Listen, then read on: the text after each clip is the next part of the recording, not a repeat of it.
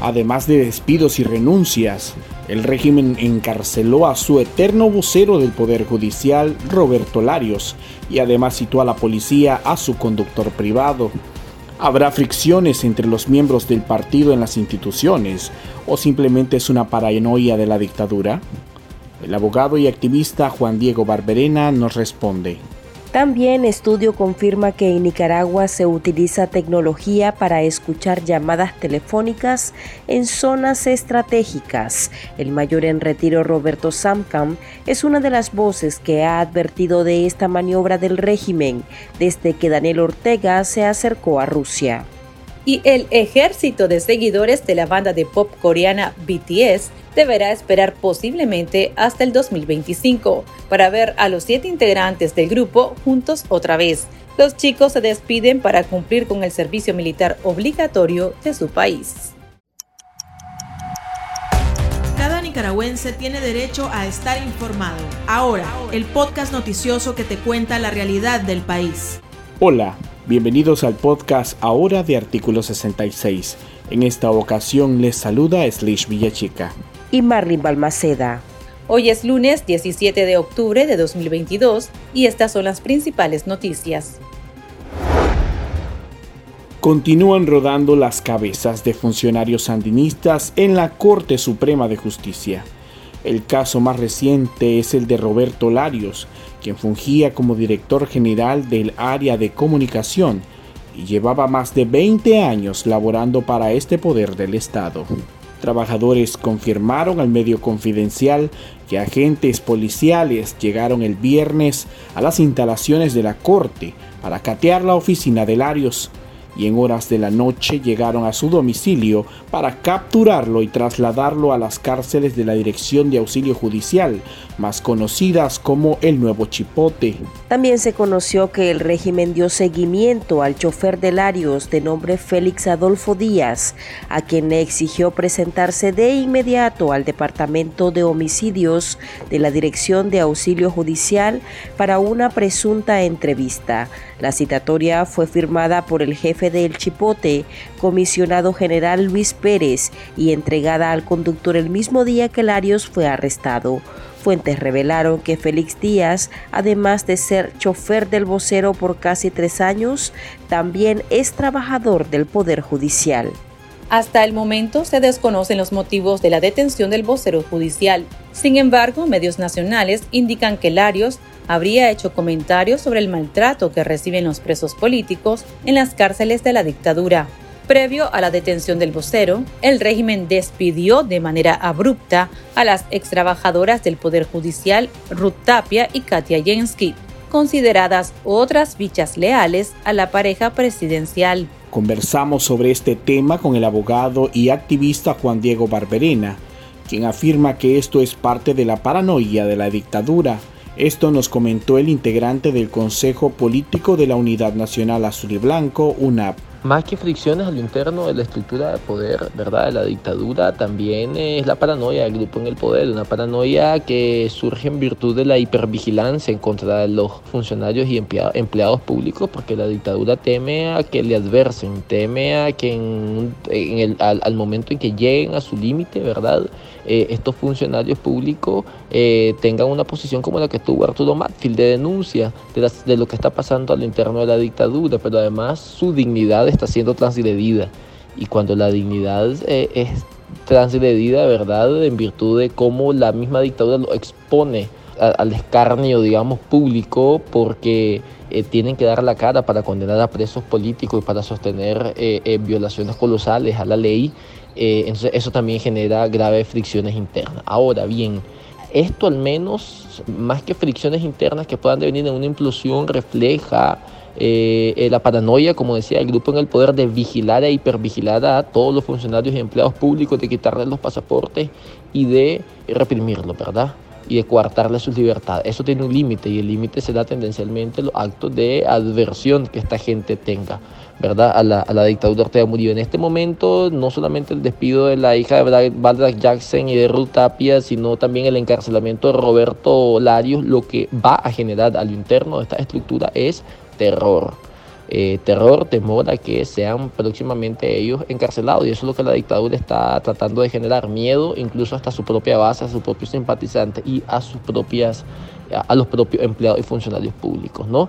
Tiene un límite porque también es una huida hacia, hacia adentro que tendencialmente estarán cavando eh, aún más profunda, digamos, eh, eh, su propia crisis que también no solamente puede venir generada de las capacidades de articular de fuerza de la oposición, sino también de las mismas fricciones internas de la, de la dictadura y de los funcionarios y empleados públicos sobre todo. El régimen de Daniel Ortega y Rosario Murillo estaría realizando espionaje a los nicaragüenses. Un estudio realizado por la organización South Lighthouse, dedicada a tecnologías al servicio de los derechos humanos, y el estudio de antenas falsas, reveló que en Nicaragua existen alrededor de 39 antenas que permiten capturar información de celulares de los ciudadanos.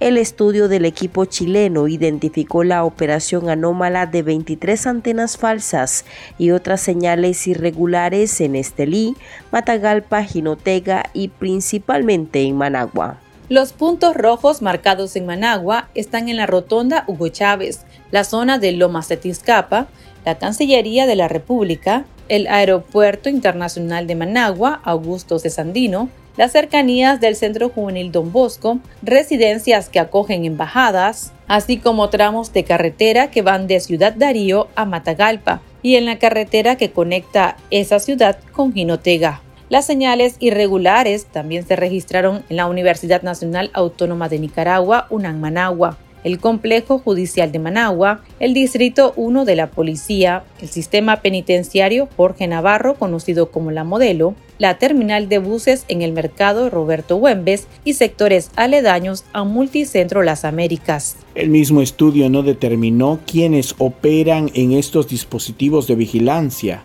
los cuales dependiendo de la capacidad y la calidad del mismo pueden tener al tamaño de un maletín y operar desde una casa particular o una oficina convencional, debido a que no necesitan una infraestructura especial.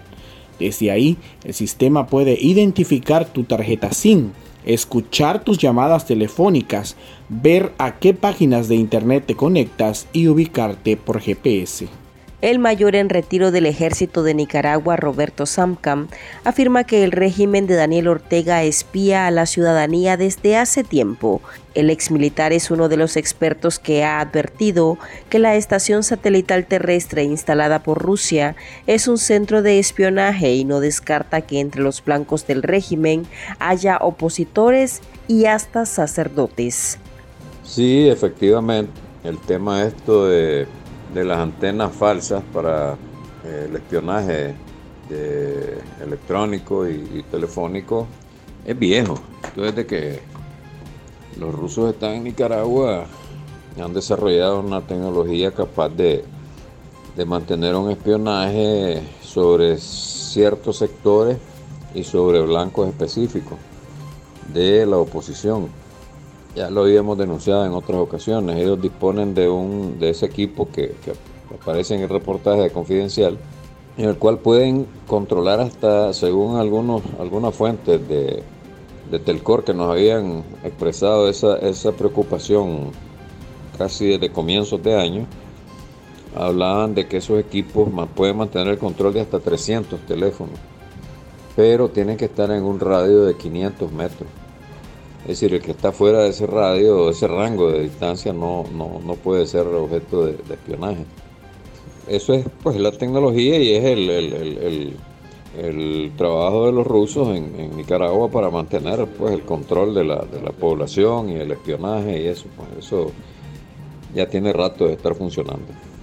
Y los equipos se van moviendo en la medida en que haya, digamos, gente de interés por ejemplo, pueden buscar una casa que esté cercana a la iglesia de San Miguel Arcángel en Masaya y ahí poder capturar toda la, digamos, el tráfico telefónico que hay alrededor de eso. Eh, y en otros lugares, porque como son máquinas portátiles, simplemente se instalan en un lugar ahí cercano al área de interés y ahí operan. No tienen ningún problema con eso.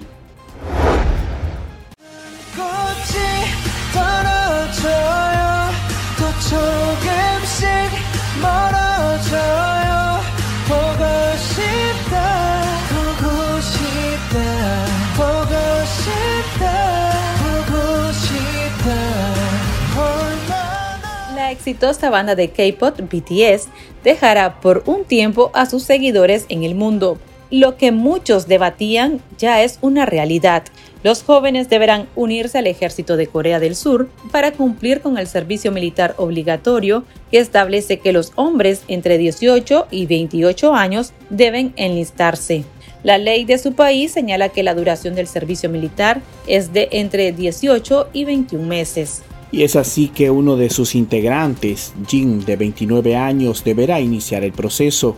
La compañía dijo en un comunicado que tanto la compañía como los miembros de BTS esperan volver a reunirse como un grupo alrededor del año 2025, luego de su compromiso con el servicio pero algunas autoridades coreanas han sugerido anteriormente que habría una manera de darles la oportunidad de practicar y actuar juntos al mismo tiempo. Así lo explicó la periodista coreana y creadora de contenido Ginny Wang en su canal de YouTube Ginny Channel. Por supuesto, todos los noticieros y diarios tratan este tema y resaltan que se pone fin a mucha discusión política, algo que a una parte de la sociedad ya un poco incomodaba, ¿no? Que se use a BTS políticamente. Y también destacan la decisión de BTS, de ellos tomar la decisión y finalizar la incertidumbre antes de que lo hagan los políticos. Recordemos que las autoridades habían dicho que ya en noviembre debía haber una definición política del tema. Y Vemos que BTS decidió tomar la decisión por su propia iniciativa. En realidad, los chicos siempre habían dicho que estarían dispuestos a ir al servicio militar. Y claro, esto generó incertidumbre entre los accionistas de Hype, ya que estaría entrando en pausa una de las columnas vertebrales de la empresa. El CEO de Hype, Park Ji-won, dio un comunicado a los accionistas para dar tranquilidad, en donde explica que la empresa estuvo trabajando en un plan para este momento desde hace mucho tiempo que los otros grupos de la familia Hype han triplicado sus ventas en los últimos años.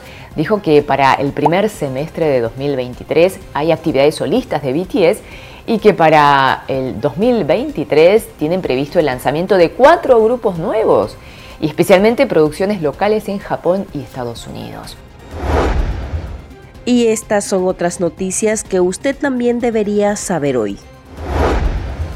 Los familiares de presos políticos de El Chipote demandaron este lunes a las autoridades que les permita visitar a los más de 20 dirigentes que se encuentran recluidos y en aislamiento total, especialmente a quienes están en huelga de hambre, para ver a sus hijos o por un mejor trato.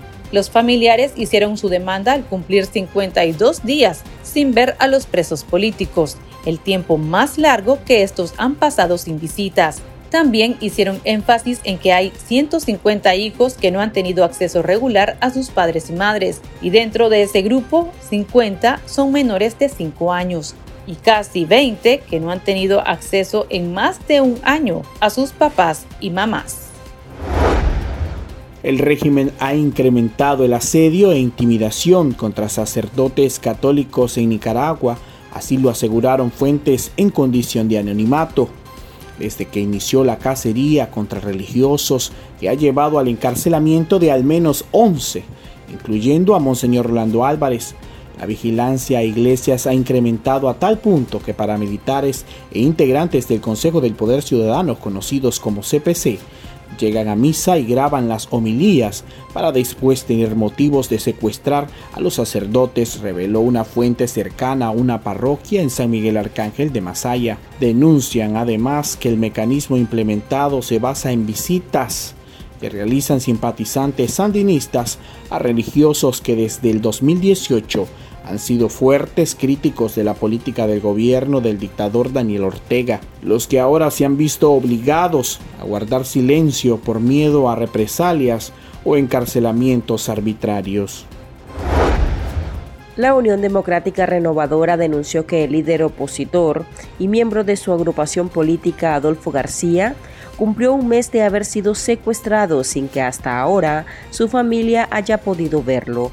Adolfo García, actual presidente departamental de UNAMOS en Managua, quien fue detenido arbitrariamente por la policía el pasado 17 de septiembre en su casa, no ha sido visto ni por su familia ni por su abogado, conociéndose solo que está detenido en el Chipote, señaló el bloque opositor en su cuenta de Twitter. La organización opositora, que tiene más de 20 integrantes presos políticos, demandó su libertad inmediata. Tendencias, la viralidad de las redes sociales. En las redes sociales se viralizó el video de despedida del veterinario Eduardo Sacasa con su chimpancé Pipo. Sacasa es el jefe del Zoológico Nacional de Nicaragua, que junto con la directora del lugar, Marina Arguello, entregarán el zoológico al Ministerio de Ambiente y Recursos Naturales a partir de noviembre, tras 25 años de trabajo. Según los administradores, ellos se van por motivos de salud. Pipo, el chimpancé de casi 38 años y muy popular entre los nicaragüenses, llenó de besos y abrazos a su cuidador, casa pidió a los nuevos dueños del lugar que lo sigan mimando como un hijo, porque es un animalito muy agradecido. Hasta aquí llegamos con este episodio de este lunes. Para más noticias puede visitarnos en nuestro sitio web. Nos encuentra como artículo66.com. También pueden suscribirse a nuestro podcast y seguirnos en las redes sociales como Artículo 66 y en Twitter arroba Artículo 66 Nica. Hasta la próxima.